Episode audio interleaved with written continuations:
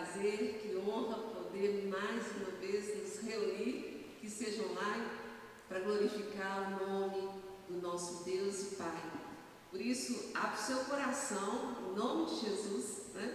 e permita que seja um momento de adoração como se fosse aquele momento único, sabe? Não aquele momento, às vezes, a gente pega no automático. Não, de jeito nenhum. É de todo coração tudo que fizeres para o Senhor, que a gente possa fazer de todo o coração. Então, abre a palavra do Senhor no livro de Romanos, capítulo 11, a partir do verso 33, que descreve a maravilhosa sabedoria dos desígnios divinos. E diz assim a palavra do Senhor: Ó, oh, ó oh profundidade da riqueza tanto da sabedoria como do conhecimento de Deus. Quão insondáveis são os seus juízos e quão inescrutáveis os seus caminhos. Quem, pois, conheceu a mente do Senhor? Ou quem foi o seu conselheiro? Ou quem primeiro deu a ele para que venha a ser restituído? Porque dele e por meio dele e para ele são todas as coisas. A Ele, pois, a glória eternamente. Amém. Em poucos versículos aqui, a gente traz a nossa memória e o nosso entendimento de que quem somos nós diante de tantos mistérios, sabedoria e profundidade do nosso Deus. E por isso nós podemos descansar e podemos adorar e reconhecer que tudo continua igual. Tudo continua sob o seu controle, sob o seu conhecimento.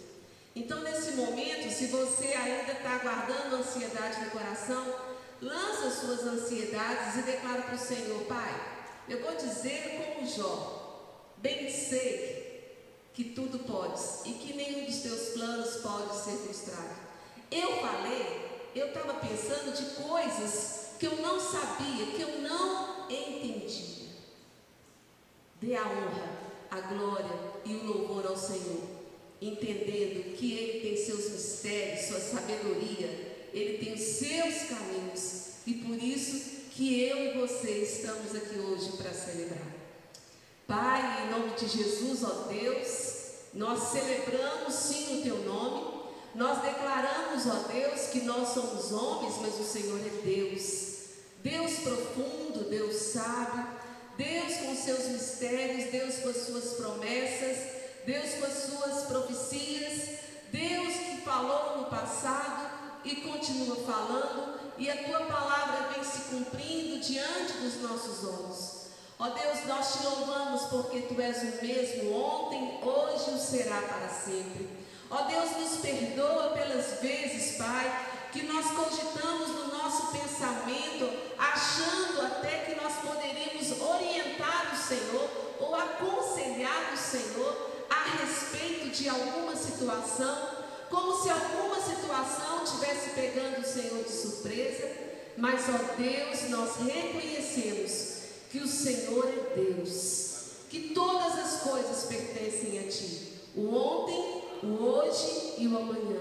Por isso, ó Deus, nós estamos aqui para celebrar a alegria, o privilégio, a convicção de que fomos salvos, ó Deus, e que estamos em boas mãos, estamos nas mãos do Deus eterno, do Todo-Poderoso, do Todo-Poderoso, daquele que era, que é e que há de vir. Por isso, nosso coração, como de Maria, já salta de alegria de saber, ó Deus, só coração, ó Deus, com o mesmo entendimento, estaremos adorando ao Senhor. Recebe, pois, a honra, a glória e o louvor que te é devido, em nome de Jesus. Amém, amém. Anime-se no Senhor para juntos celebrarmos. Ele é digno. Aleluia. Aleluia. Louvemos ao Senhor, porque Ele tem sido bom em todo o tempo para conosco. Te convido, igreja, a nesse momento colocar o seu coração aberto e receber aquilo que o Senhor tem para você. Aleluia.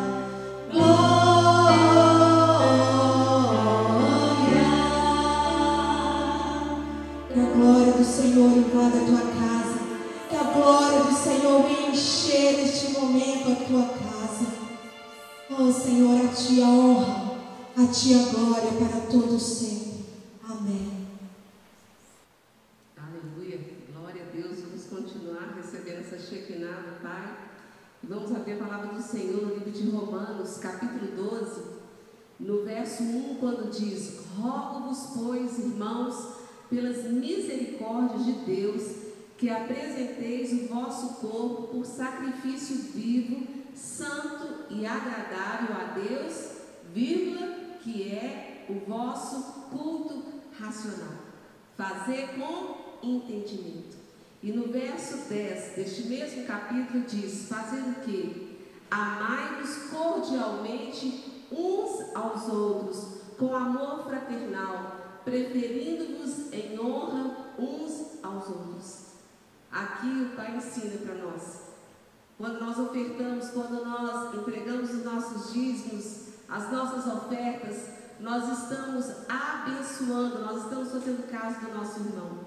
Nós tomamos, por exemplo, um Pai que enviou Jesus, que deu de maior, de maior valor que ele tinha. E que nós possamos também nesse momento, com alegria no coração, como diz no livro de Salmos, servir ao Senhor com alegria. E dentro dessa palavra de Romanos, fazendo um culto agradável ao Senhor, fazendo algo que chega ao seu coração, é amar fraternalmente o nosso irmão, ofertando ao Senhor. E também uma outra maneira de amar o nosso irmão é estarmos o que? Intercedendo, tendo compaixão do nosso próximo, percebendo a necessidade e orando.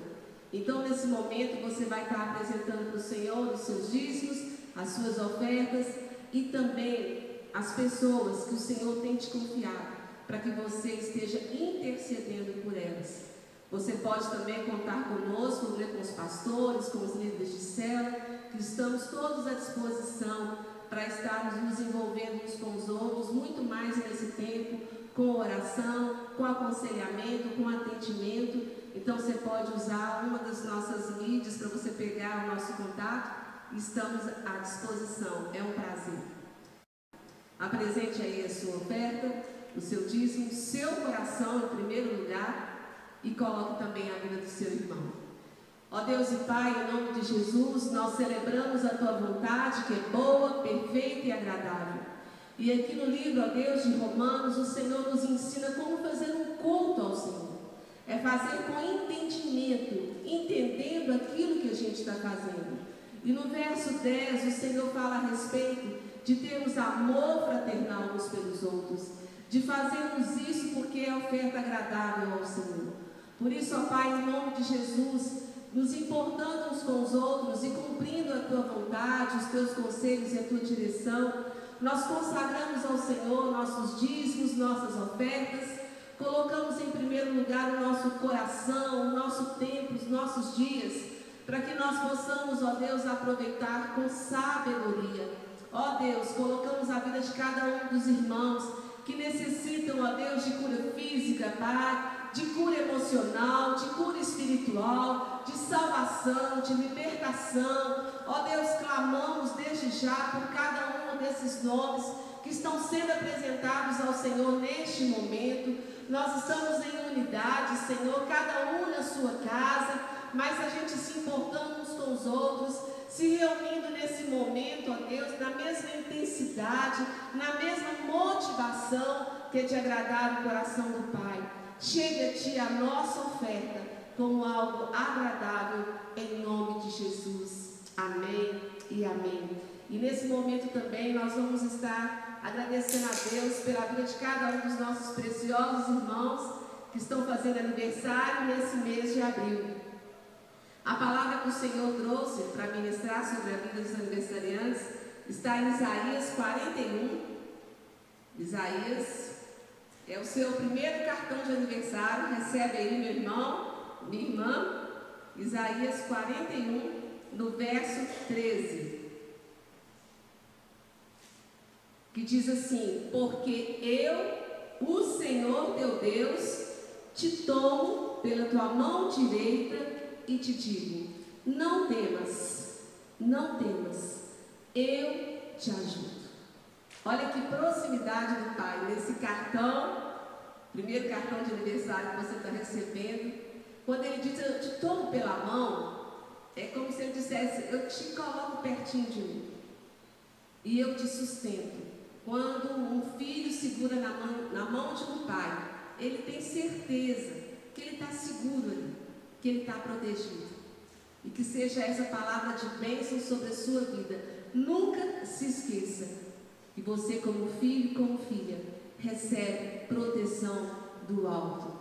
Então nós vamos falar o nome dos aniversariantes que são Janaína, o Edson, a Lohane, o Genilson, Raquel, Graciela, Judite, Aninha, Felipe, Gerson, Guga, Leonardo, Bernardo, Solange, Ana Paula, José Paula, Karina de Souza, Tirone, Taliene, Isabela, Irina, Natália, Fabiano, Lucilene, Lu, Geraldo, G, Débora, Moisés, Clemilson, Ivaí e Natália.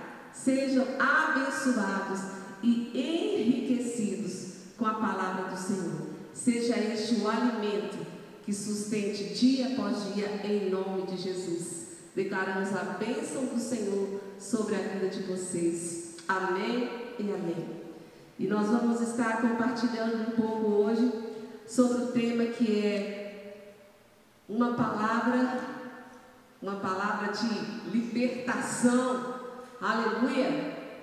Nós vamos falar sobre não somos mais escravos.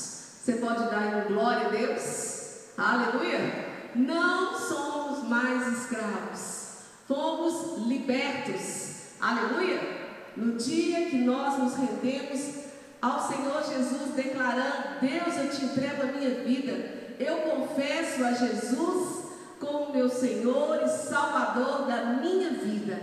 Ali, a minha carta de euforia, de libertação foi entregue através de um preço alto que foi o sangue de Jesus vertido na cruz do Calvário. E a gente vê no livro de João, capítulo 8, João, capítulo 8,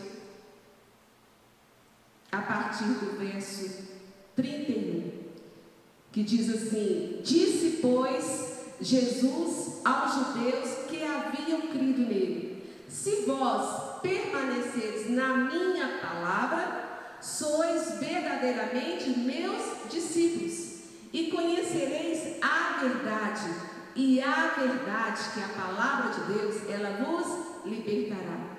Responderam-lhe: Somos descendentes de Abraão e jamais fomos escravos de alguém. Como dizes tu, sereis livres? Replicou-lhe Jesus. Disse outra vez: Em verdade, em verdade vos digo: todo que comete pecado é escravo do pecado. O escravo, ele não fica sempre na casa. O filho, sim, para sempre. Se, pois, o filho vos libertar, verdadeiramente sereis livres. Acabou a escravidão para os filhos de Deus. E por que, que o Senhor trouxe essa palavra? Porque nós estamos vivendo um momento de uma cultura de morte, de escravidão, de medo. Nós estamos vivendo uma cultura que até os filhos de Deus, se não se aperceberem da palavra do Senhor e não atentarem para aquilo que eles têm já como herança, que é essa liberdade, eles mesmos voltam a sentir aquelas coisas que sentiam como escravos. O mundo, a cultura desse mundo tem sido cada vez mais de tentar trazer enfraquecimento, roubar força dos filhos de Deus. E o medo é uma das estratégias mais cruéis do inimigo para roubar as forças. Mas nós fomos livres. Nós fomos livres. Você pode declarar? Eu fui livre. Eu fui livre.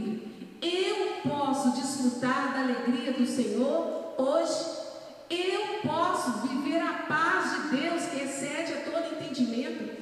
Eu posso adorar ao Senhor em espírito e em verdade. Eu posso me alegrar no Senhor. Eu posso me satisfazer com a Sua presença. Você é livre, meu irmão. A cultura desse tempo é como se você não pudesse, não tivesse direito de ser feliz, de sentir paz. Não. Está acontecendo muita coisa. Você não pode sentir paz. Você não pode sentir alegria.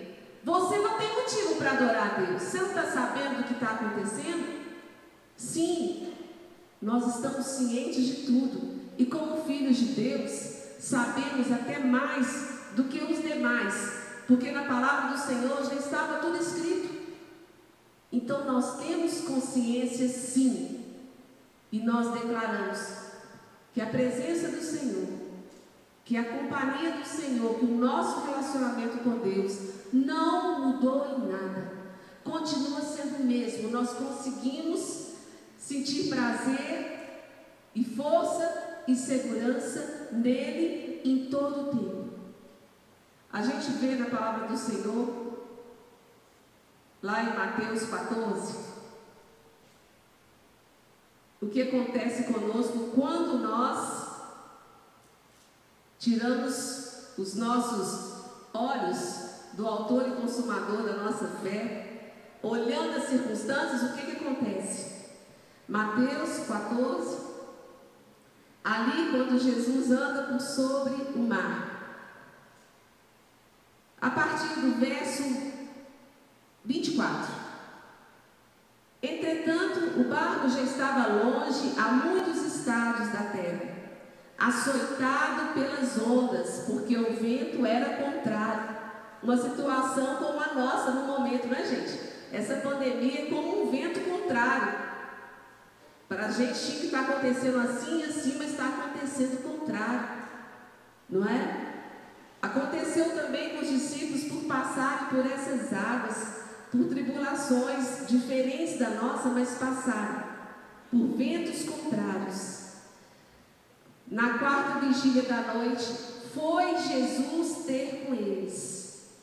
Aguarde a manifestação da presença de Jesus na sua vida. Não precipite. Na quarta vigília da noite, foi Jesus ter com eles, andando por sobre o mar. E os discípulos, ao verem-no andando sobre as águas, ficaram aterrados e exclamaram: É um fantasma? E tomados de quê? De medo, eles gritaram. Mas Jesus imediatamente lhes disse: a primeira palavra que Jesus disse para eles, no momento de uma tempestade, de ventos contrários, de uma situação difícil, o que que ele disse? Ele não falou, olha como que realmente está perigoso, olha como que isso, como que aquilo, não.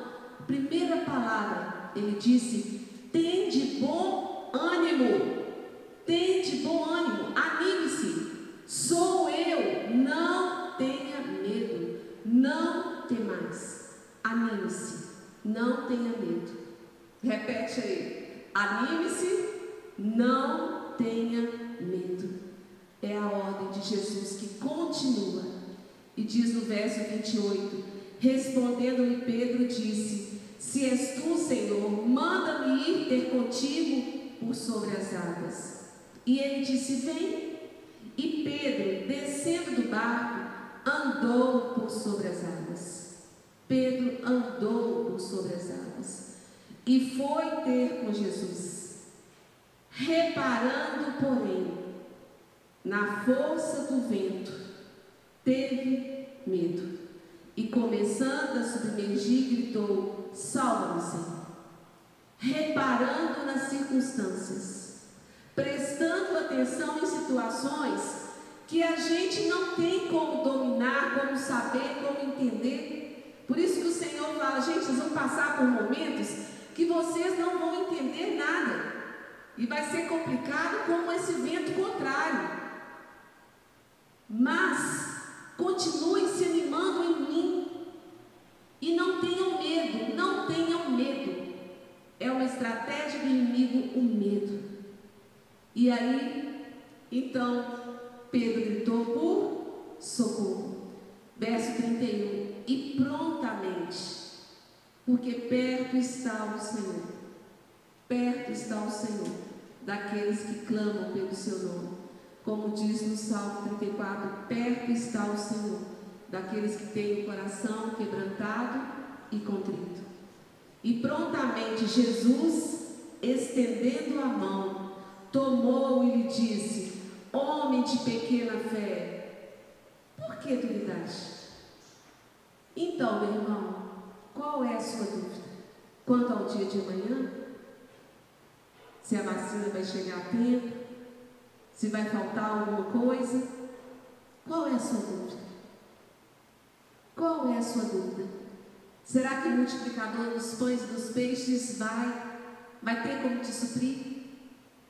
Será que a história e o plano que Deus escreveu para você viver vai acontecer mesmo com essa pandemia?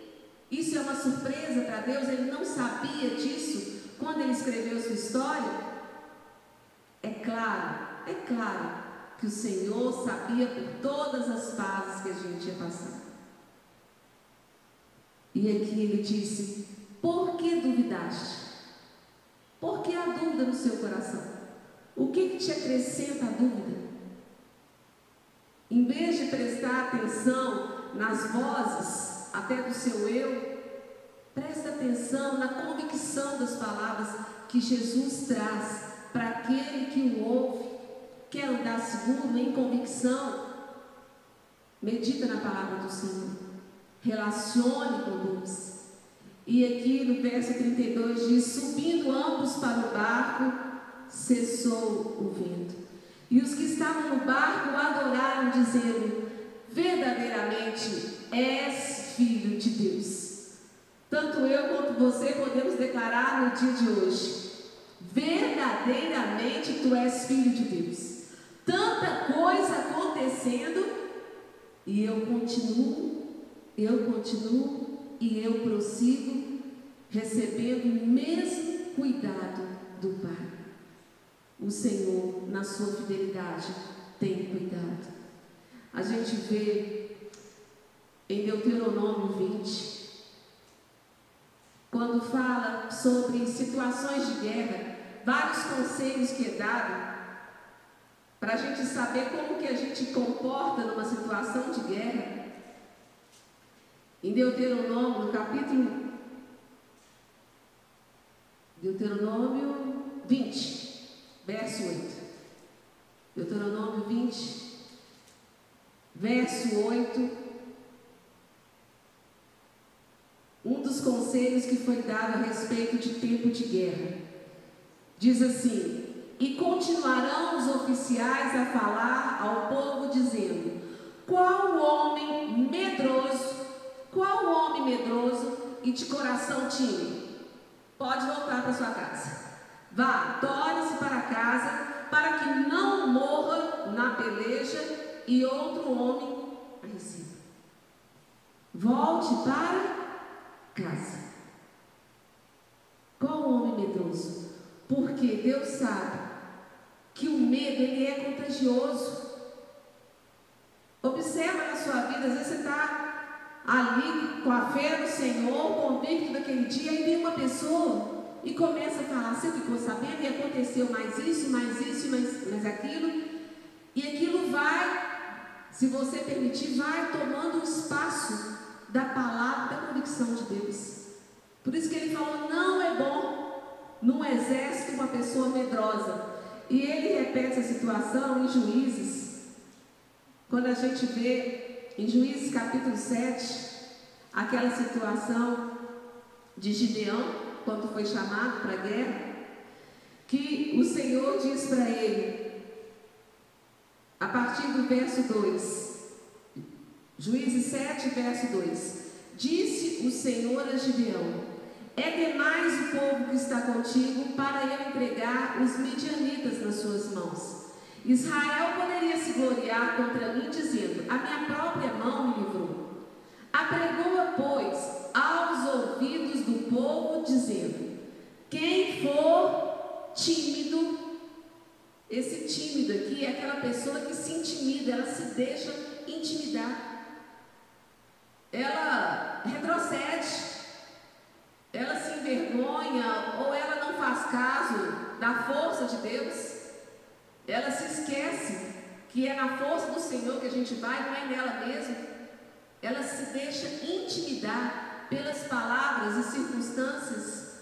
E então acrescenta: quem for tímido e medroso, volte e retire-se da região montanhosa de Gileade.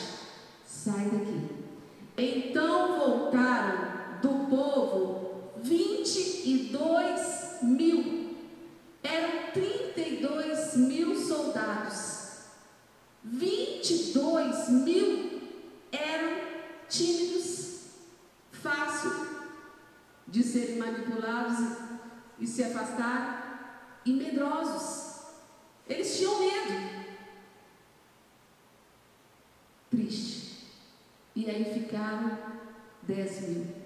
Eu sei que aqui nesse texto que a gente vai estar trabalhando hoje, é só essa questão de que realmente e infelizmente a maioria que não tem se fortalecido na força e no poder do Senhor tem ficado pelo caminho, tem desistido, tem intimidade. É muita prova, é muita situação que eu não entendo, é muita confusão, é muito desgaste. Sendo que você poderia estar se fortalecendo, se nutrindo na força do Senhor, através de cânticos, de adoração, de atitudes de fé, de leitura da palavra, de comunhão uns com os outros. E aqui a gente vê Paulo falando em 2 Coríntios, 2 Coríntios, no capítulo 11. É incrível como que a palavra de Deus ela é atual. 2 Coríntios, capítulo 11, no verso 19, versos 19 e 20. Paulo diz assim: Por que, sendo vós sensatos, de boa mente, tolerais os insensatos? E explica: Tolerais quem vos escravize, quem vos devore, quem vos detenha, quem se exalte, quem vos esbofeteie no rosto. Paulo fica sem entender. Por que, que você, sendo sensatos, fica ouvindo voz de insensatez, permitindo ser, ser esbofeteado até no seu rosto, sendo escravizado? Por que, que você tolera ser escravizado novamente pela cultura de morte e de desesperança desse mundo, sendo que você tem uma nova mente desde que você conheceu Jesus. Nós temos a mente de Cristo, nós não precisamos mais de tolerar aquelas coisas que a gente tolerava antes e de aceitar e de se permitir ser intimidado escravizado por uma mídia que não tem conhecimento de Jesus e não tem temor de Deus. Por que, que você menospreza a palavra de Deus, a voz do Espírito Santo, que vem para ficar aqui na terra te ensinando todas as coisas? Por que, que você menospreza a presença viva do Espírito Santo para escutar vozes que titubeeiam, que não sabem para onde vão, que um dia diz uma coisa, de manhã diz uma coisa, de tarde outra, de noite outra. E ele, em Gálatas 4, Gálatas 4, nos versos 8 e 9, ele diz: Outrora, porém, não conhecendo a Deus, não conhecendo a Deus, servimos a deuses, aqui em letra minúscula, é claro, né? que por natureza não o são. Mas agora que conheceis a Deus, ou antes, sendo conhecidos por Deus, mais importante ainda do que a gente conhecer a Deus é saber que Deus nos conhece, conhece as nossas necessidades, conhece a nossa vida, conhece a nossa história, conhece tudo. Mas agora que conheceis a Deus, ou antes, sendo conhecidos por Deus, como estáis voltando outra vez rudimentos fracos e pobres, aos quais de novo quereis ainda escravizar-vos? E a gente pode trazer muito bem essa palavra para esse momento. Que a mídia, que os meios de comunicação têm trabalhado incansavelmente. A gente lembra até aquele versículo que diz que os filhos das trevas são mais ágeis que os filhos da luz. Como que eles têm sido incansáveis, implacáveis para destruir a esperança, para destruir a vida das pessoas. Quantos estão morrendo não por causa do vírus, mas por causa de depressão, infartos, problemas cardíacos, falta de ânimo? Estão totalmente travados por causa dessas palavras, como a gente viu, acabou de ver aqui nessa experiência de Gideão, a maioria covardes e faziam parte de um exército. E o Senhor nos tem chamado para nos posicionar como soldados do seu exército, mas não soldados tímidos nem medrosos. Em Apocalipse diz que os tímidos não herdarão o reino de Deus. Os tímidos não entrarão no reino de Deus. Aqueles que se intimidam por vozes de homem, negando a voz de Deus os tímidos que deixam de fazer a vontade do Senhor para poder agradar, às vezes, a um ou outro, se intimidam, negam o nome de Jesus. E a gente está vivendo essa semana, que é a semana que, gente, semana da Páscoa, que fala de ressurreição, que fala de vida, porque Jesus veio trazer vida e vida em abundância. Por isso, não negue a sua liberdade de viver cada dia da sua vida em paz, com alegria no Senhor, permitindo que Ele organize suas emoções, os seus pensamentos. Não permita que o diabo roube o prazer dessa vida abundante. Se alguém te perguntar, você está em paz? Diga sim, eu vivo essa paz, porque essa paz tem um nome, essa paz é Jesus. E Jesus habita em mim. E você tem alegria? Sim, sim, eu tenho alegria. Eu tenho alegria da presença de Jesus na minha vida. Eu tenho alegria de ser conduzido pelo Espírito Santo a cada dia. Eu tenho alegria de saber que a minha vida está nas mãos do Senhor. Não se intimide. Porque tem pessoas que às vezes, não, é realmente, não, eu não estou sentindo paz, não, eu não estou alegre. Meu irmão, não se intimide. Não deixe, não deixe perder o seu testemunho, porque é um momento tão importante de nós agora testemunharmos da nossa confiança no Senhor. A gente vê em Êxodo capítulo 12, em Êxodo 12, quando foi instituída ali a Páscoa, um momento de muita dificuldade, mas ali os filhos do Senhor estavam sendo guardados. Em Êxodo 12, quando fala, depois você vai estar lendo todo o capítulo de Êxodo 12, mas a gente vai estar lendo a partir do verso 21, quando diz: Chamou, pois, Moisés todos os anciãos de Israel e lhes disse: Escolhei e tomai cordeiros segundo as vossas famílias e molai a Páscoa.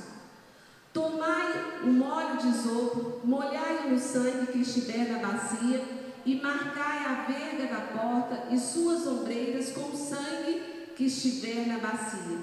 Nenhum de vós saia da porta da sua casa até pela manhã, porque o Senhor passará para ferir os egípcios.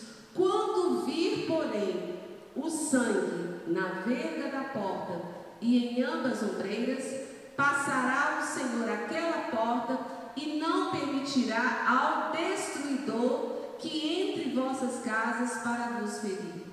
Guardai, pois, isso por estatuto para vós outros e para vossos filhos para sempre. E uma vez dentro, na terra que o Senhor vos dará, como tem dito, observai este rito. Quando vossos filhos vos perguntarem: Que rito é esse? Que memorial é esse? Respondereis: É o sacrifício da Páscoa ao Senhor, que passou por cima das casas dos filhos de Israel no Egito, quando feriu os egípcios e livrou as nossas casas. Então o povo se inclinou e adorou. Aqui em Êxodo 12, a gente vê aquilo que seria e aconteceria no Novo Testamento de uma maneira eficaz para sempre.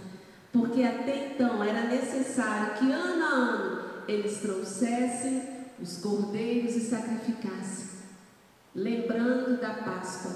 Começou aqui, nessa saída do povo do Egito para Israel, mas eles continuaram por muito e muito tempo, ano após ano, levando um cordeiro e sacrificando, trazendo à memória esse estatuto do Senhor. Mas no Novo Testamento, nós vemos que a Páscoa, a verdadeira Páscoa, aconteceu. Jesus é o Cordeiro perfeito. Ele é a nossa Páscoa. A gente vê no capítulo 8, 18, aliás, de João.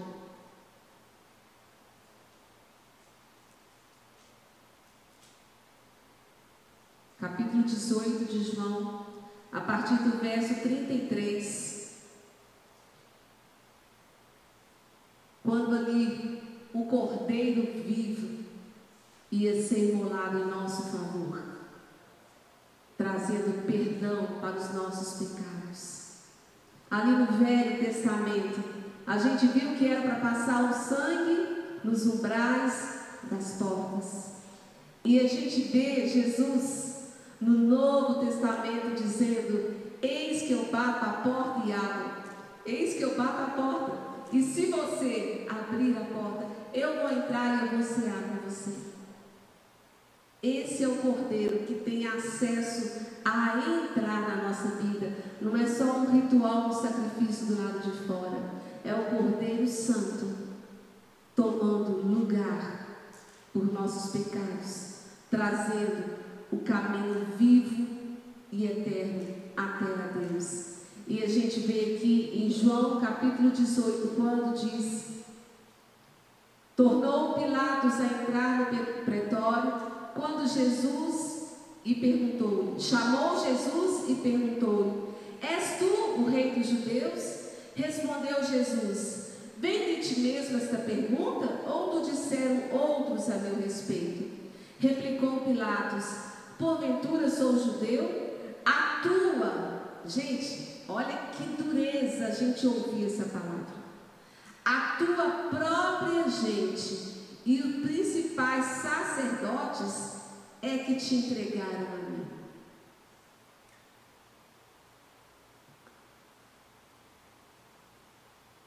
Não foram os índios, mas aqueles que consideravam saber muito a respeito da lei.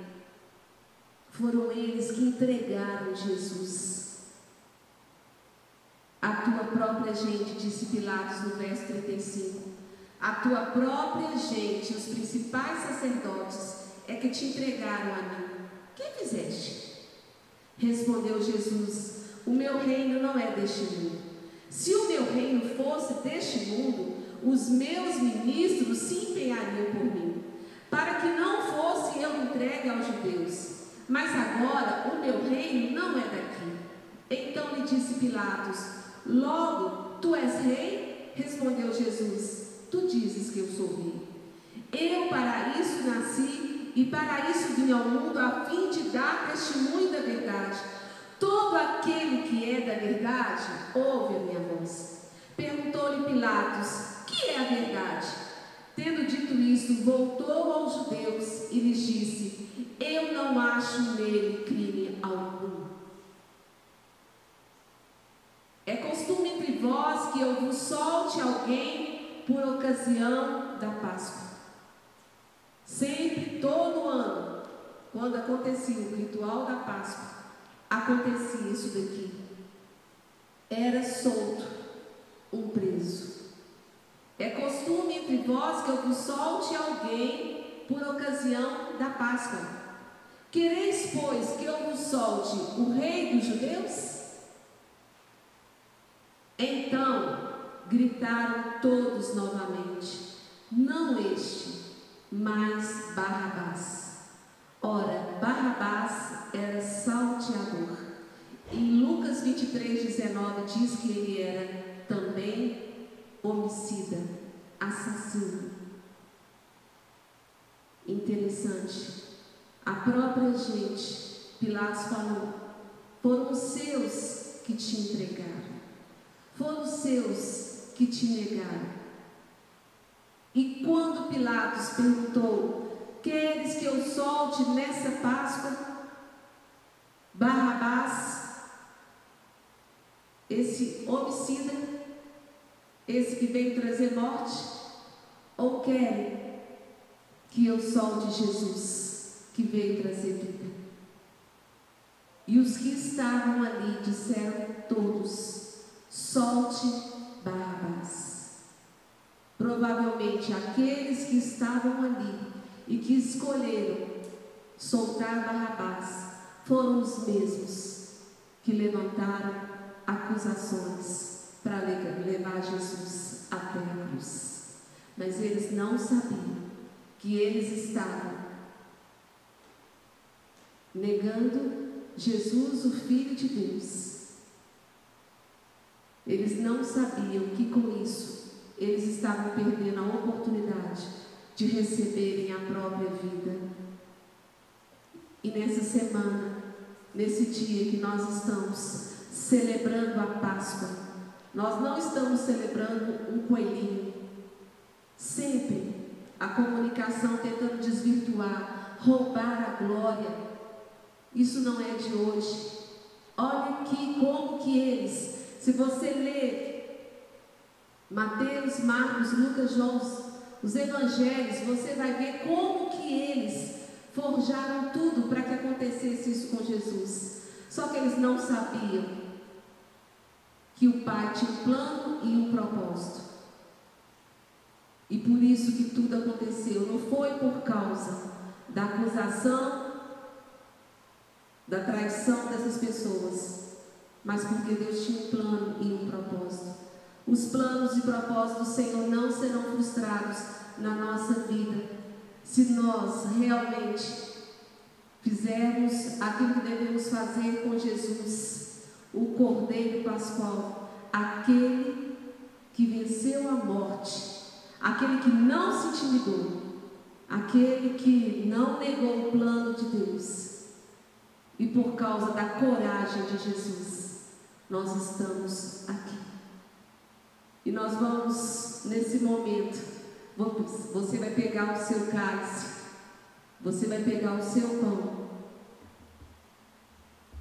e nós vamos estar celebrando a ceia do Senhor. Aleluia. Aleluia. Foi a coragem de Jesus e a liberdade, como filho de Deus, de escolher fazer a sua vontade. Que cada um de nós possamos, nessa, nessa pandemia, fazer a diferença como sal e como luz, e não nos intimidarmos, negando a voz de Deus, fazendo como fizeram, dizendo: preferimos ouvir Barrabás, soltar Barrabás do que Jesus. Quando nós negamos a presença de Jesus e a sua voz, nós estamos fazendo como aquela gente fez. Novamente, com Jesus. Que não seja assim, que não seja assim, que não seja assim conosco. Deus é amor. E é tão interessante que quando a gente lê a palavra do Senhor em 1 João, 1 João, capítulo 4,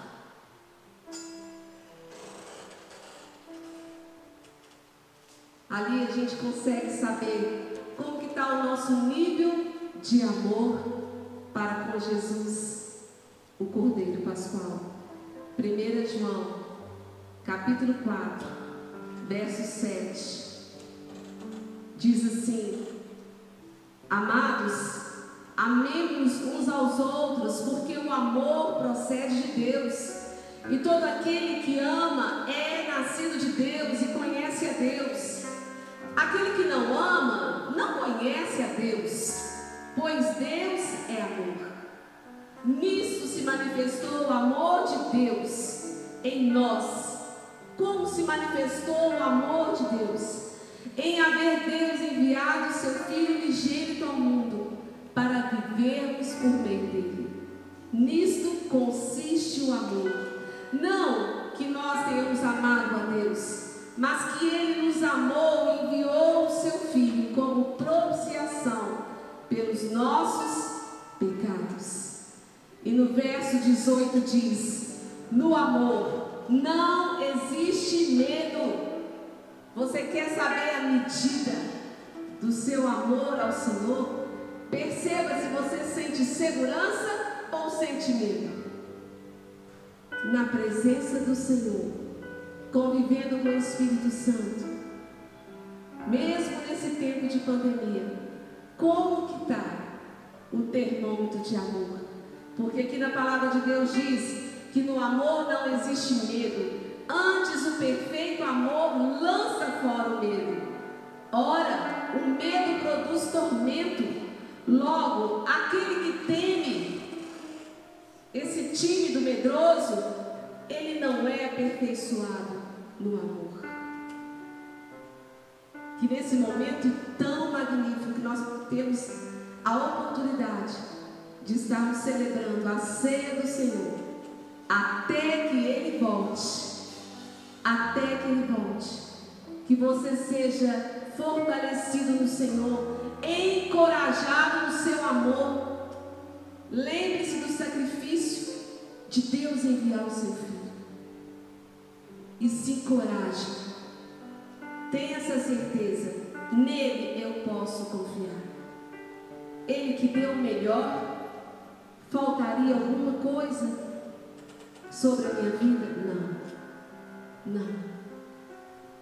Em gratidão ao Senhor, em fé e coragem, agradeça ao Senhor pelo sangue de Jesus ah, papai, obrigado, obrigado pelo sangue de Jesus.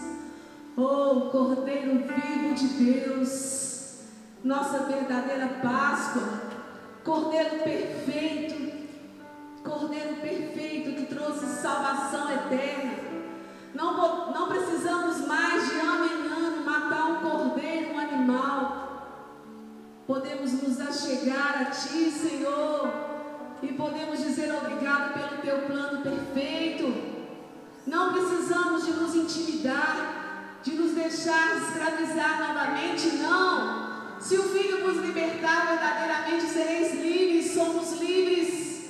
Não somos mais escravos, nós trazemos a memória nessa ceia que não somos mais escravos, somos filhos, somos filhos, cuidados tratados pelo Pai, em memória de Jesus, do seu sacrifício na cruz, do alto preço que pagou. Bebamos no cálice e comamos no pão.